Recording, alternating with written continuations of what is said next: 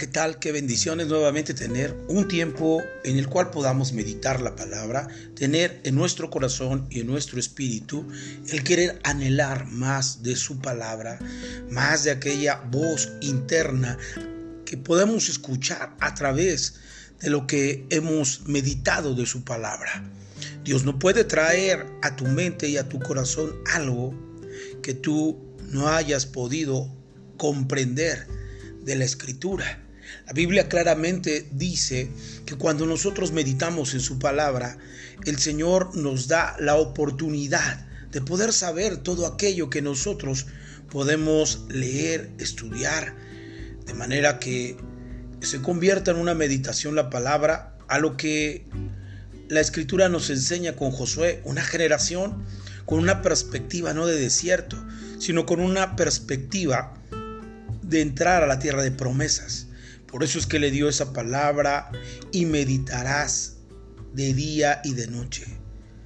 De manera que podamos nosotros comprender eh, aquella palabra que Dios proporcionó para Josué era precisamente el meditar, el tener en nuestra mente esa habilidad de pensar. La palabra que Dios traía a la mente de Josué porque iba a entrar a una generación en la cual su corazón debería de estar propicio para recibir las promesas de Dios. Y eso es lo que vamos a hacer en este tiempo, eh, en esta nueva, nueva serie que le he puesto por nombre Avance día a día. Vamos a estar platicando algunos conceptos muy interesantes que pueda habilitarnos a un tiempo de preparación en nuestro corazón de las promesas de Dios que se van a cumplir en ti y en mí. Hay una porción tan específica, tan clara, que, tiene un parteaguas en aquellos que creemos en, la, en las promesas de Dios. Y ahí podemos fundamentarnos para que podamos recibir las promesas que Dios ha efectuado para ti y para mí. Y es aquel pasaje tan conocido y quizás tan confrontante que dice así, Dios no es hombre para que mienta, ni hijo de hombre para que se, arrepienta, sino es un Dios todopoderoso. Y él le cumplió a Abraham, siendo la circunstancia no favorable para él, eh, le dice, haré de ti una nación grande, te bendeciré. Y bendeciré a los que te bendijeren y maldeciré a los que te maldijeren. Y en ti serán benditas todas las familias de la tierra. Y en esta nueva serie de avance día a día, tendremos el concepto correcto de que esas promesas que Dios nos ha dado se cumplirán podremos entender al contexto de la palabra eh, manifestada a través del Espíritu Santo en nuestro interior y nuestro corazón para que podamos echar fuera toda duda y empezar a creer en esas poderosas promesas de Dios. Para eso es importante que tomemos en cuenta que el material más poderoso para poder confrontar nuestra duda, para confrontar a veces ese espíritu de incredulidad en nosotros, es la palabra de Dios. Ahí encontraremos la promesa poderosa que nos habla de avanzar día a día y no parar. Tener la habilidad en nuestra mente de que el avance del reino de Dios en nuestra vida sea un estilo de, vida constante, perseverante en nuestra vida. Por eso es importante que podamos comprender con mucha eh, habilidad esta, esta palabra, esta serie, avance del reino día a día o avance en el cual podamos hacer un estilo de vida a través de su palabra. Y yo quiero que vayamos a Segunda Reyes, capítulo 22, verso 21. Y quiero empezar a hablar algo que ha sido pertinente en mi vida para poder comprender esta, esta nueva serie. que quiero compartir con ustedes en este tiempo eh, de luchas, en este tiempo de, de, situaciones adversas, en que a veces el enemigo nos quiere detener a través de la vida circunstancial que genera a veces un agotamiento espiritual. E, el hecho de tener confrontaciones con el reino de las tinieblas nos lleva a muchas cosas. Primeramente, hay una confrontación en nuestra vida con respecto a la credibilidad de nuestro Dios, porque eso es lo que el enemigo quiere, que nosotros dejemos de creer y empiece a fluir la duda en nuestro corazón, pero no nos dejamos, sino avanzamos en medio de las circunstancias tan complejas que a veces vivenciamos día a día en cuestión al choque con nuestra fe, pero sin embargo creemos en el avance día a día. Creemos en el en la habilidad que Dios proporcionó a través de su palabra y que es el único recurso para que tú y yo podamos estar firmes. Claramente dijo el apóstol Pablo, hablando en un momento de, situación de pelea espiritual, que lo habla en Efesios, en los últimos capítulos de su libro a los Efesios, cuando habla con la confrontación de las tinieblas, y él claramente dice, después de que haya acabado todo, permanezcamos firmes. Y esa es la realidad de su palabra. Por eso es muy importante que podamos comprender en esta nueva serie lo que yo eh, he podido percibir de parte de Dios y permanecer aún con todos los golpes del enemigo, seguir de pie. Después de que acá haya acabado toda esa batalla, nosotros podamos permanecer firmes y de pie. Por eso eh, quiero que vayamos a 2 Reyes capítulo 2, verso 21. Y me lleva a pensar que esa porción tiene que ver con algo muy importante que pueda ser transmitido a ti a través de lo que el Espíritu de Dios acomoda en aquellas mentes espirituales. Y cuando hablo de mentes espirituales, no me estoy refiriendo a gente que ora mucho o que, o que está de rodillas mucho tiempo. No, mente espiritual es una mente que pueda acomodar lo del espíritu a su vida. Y esto es muy importante porque mire lo que dice Segunda de Reyes capítulo 2, verso 21. Y, y nos da como referencia eh, la transferencia de una generación a otra que podamos mirar de Elías a Eliseo. Y después de que él es movido hacia la voluntad de Dios y arrebatado en, en, los cielos, que en un carro de fuego, Elías, dice la escritura que Eliseo queda ahí, listo para poder avanzar de una generación a otra. Y dice la escritura que vienen los hombres de Jericó y le hablan y le dice a Eliseo estas palabras. Dice, el lugar donde está colocada esta ciudad es bueno, como mi Señor ve, mas las aguas son malas y la tierra estéril. Y eso es algo que quisiera que pudiéramos entender. En el avance del día a día, tenemos que comprender que lucharemos con todas las circunstancias que asimismo luchaban los hombres de Jericó. Los hombres de Jericó se encontraban en una ciudad estratégica, en una ciudad en que era una un, lugar portuario, marítimo, en el que hacían transacciones, de manera que era un lugar en el cual eh, podían tener la habilidad de negociar. Y hablar de negocios es hablar en el sentido del movimiento de todas las cosas que pudieran tener una ciudad productiva. Esto es muy interesante porque los hombres de la ciudad de Jericó le dicen a Elías, el lugar donde está colocada esa ciudad es bueno, claro. Eh, lo podías mirar que había una vida financiera en movimiento, había una vida en la cual la gente podría hacer negocios y esto podría darle la habilidad de poder vivir de acuerdo a como muchos quisieran vivir. Hablando sobre la área financiera, había negocios, había forma en la cual ellos podrían vivir y vivir bien. Sin embargo, dentro de ellos dice, en donde está colocada esta ciudad es bueno, claro, un lugar que podría ser próspero desde la perspectiva humana. como mi Señor ve, dice el verso 19, más las aguas son malas y la tierra estéril. Mire qué tremendo, tenemos que empezar a entender en el avance del día a día que puede haber una funcionalidad en un lugar, podremos mirar en, el sistema del mundo que se mueve tanto dinero de manera que es progresivo, que pueda haber una prosperidad desde la perspectiva del mundo. Muchas veces he dicho que el problema en el mundo no es la falta de dinero, sino la forma de distribución en la cual a veces no es la correcta. Y por eso es que hay ricos y pobres. Antes había ricos, clase media y después pobres. Hoy en día solamente miramos ricos y pobres.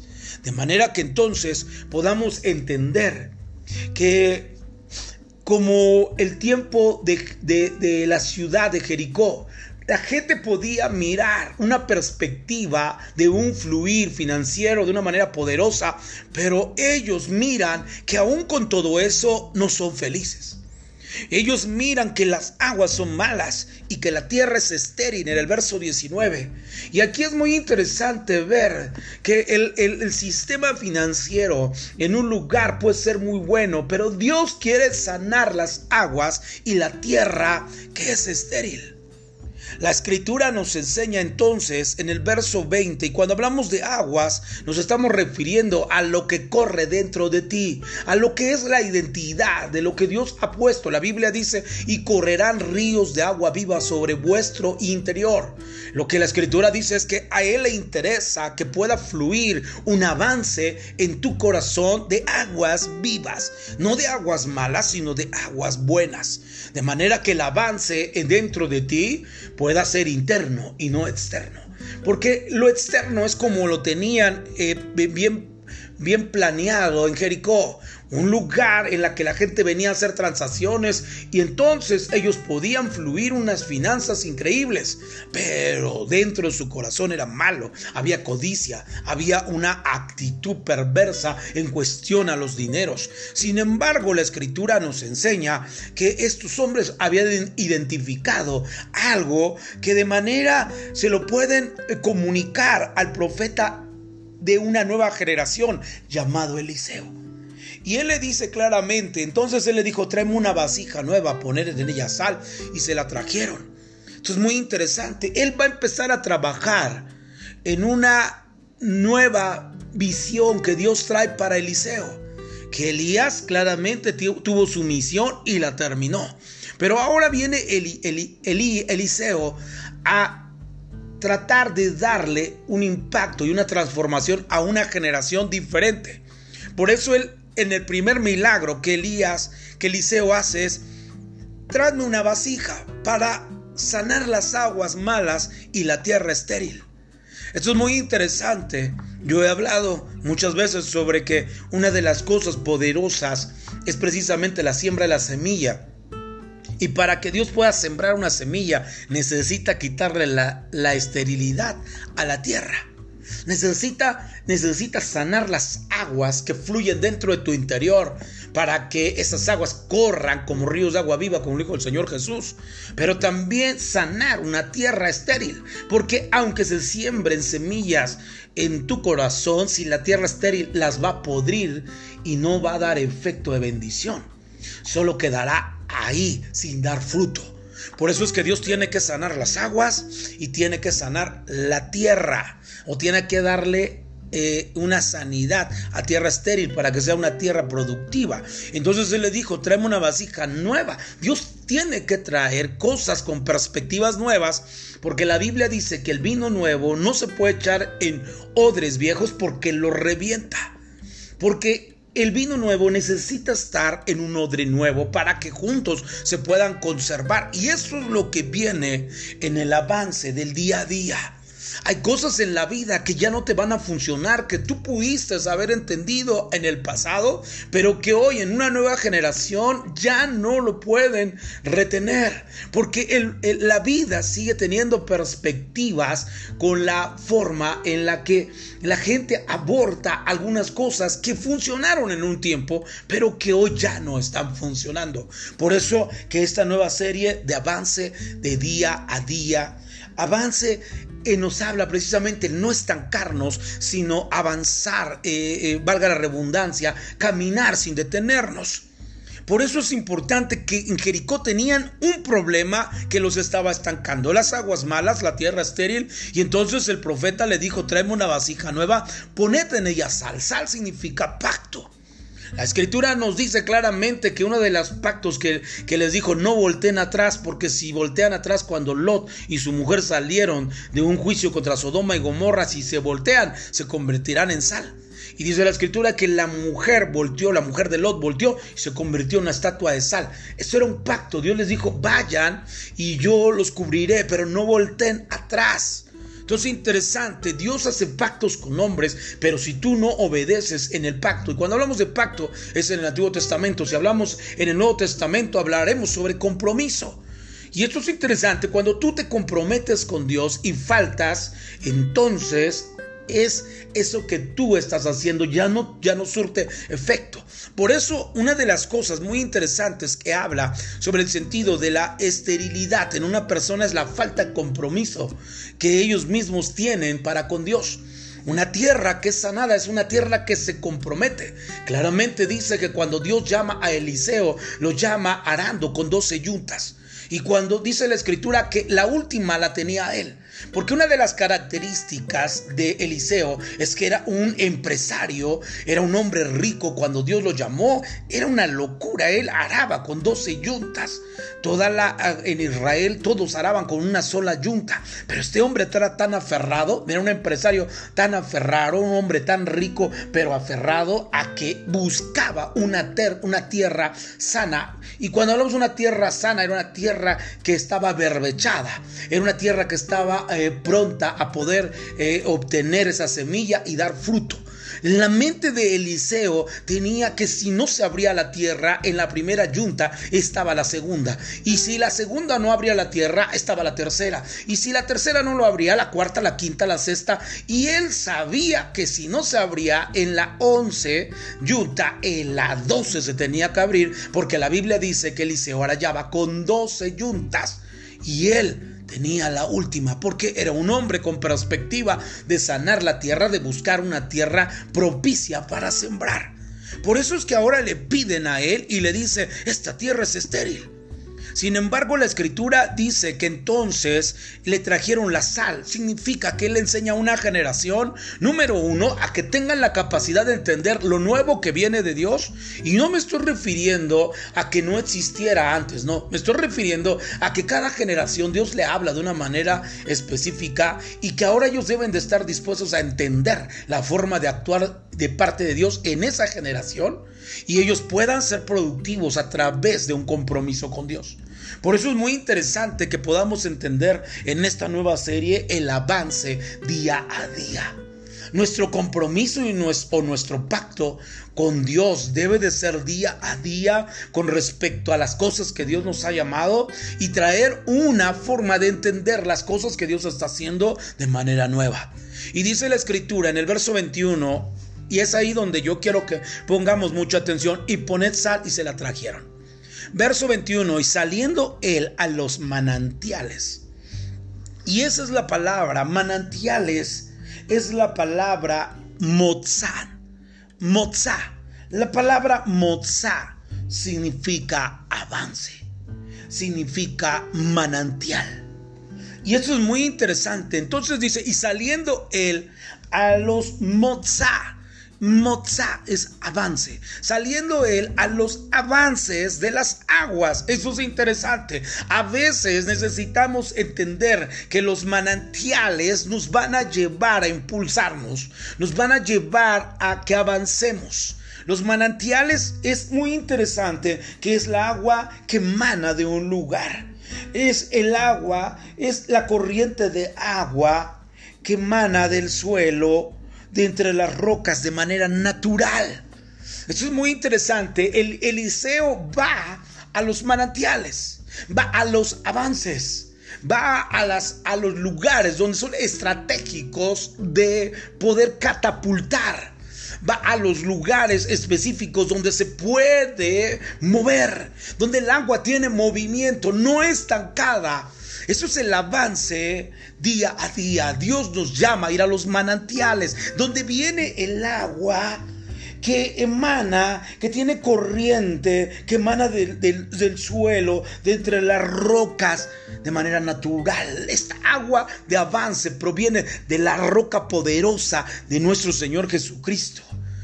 Mañana estaremos hablando sobre el avance de, día a día correspondiente a una porción de la escritura en el Salmo 118 que puede traer un rema también para, para tu vida. Por eso en esta serie, en esta nueva serie Avance día a día, entendamos la palabra avance es manantial. La palabra manantial es algo que corre no es algo que se estanca, es algo que corre día a día.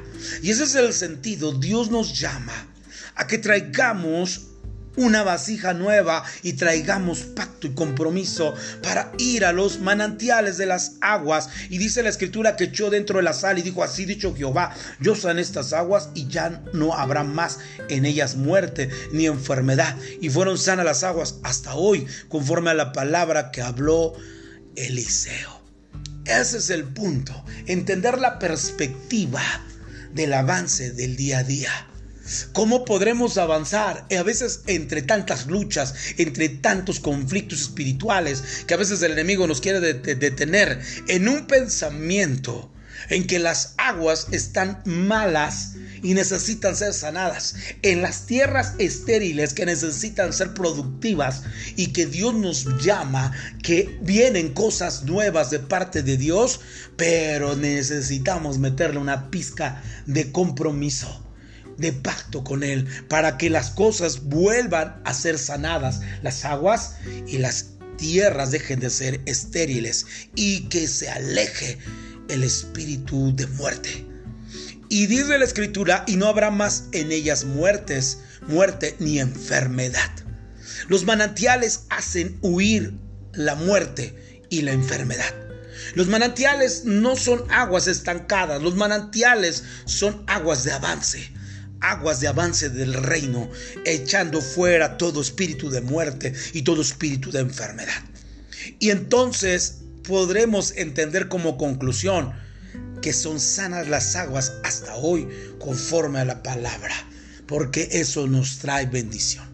Quiero hacer una oración. Padre, gracias te doy en esta mañana por el fluir fresco de un avance día a día. Señor, gracias por tu palabra poderosa. Gracias porque estamos impulsándonos para ir a más bajo tu voluntad, bajo, bajo tu palabra, bajo, bajo la exposición de tu palabra podemos tener la habilidad de avanzar. Gracias Señor Jesús por este nuevo tiempo, por esta nueva serie que podremos entender y traerá bendición a nuestra vida. Señor, toda gloria es para ti. Ayúdanos en este nuevo tiempo de avance día a día. Gracias en el nombre poderoso de Jesús. Amén. Amén. Esperamos que el Señor bendiga sus vidas a través de esta nueva serie. Hemos estado tratando de orar y de pedir al Señor la palabra pertinente fluir. Por eso es que estos días hemos, hemos tenido un poco de dificultad para poder eh, estar mandando estos, estos eh, audios, eh, pero hemos, hemos definido buscar el rostro de Dios para que Él nos dirija. Así que estamos listos para seguir fluyendo en una gracia poderosa de su palabra. Esperamos ser de gran bendición para su vida y que el Señor abunde un avance día a día. Que Dios les bendiga, que tengan un excelente día miércoles. Hasta luego.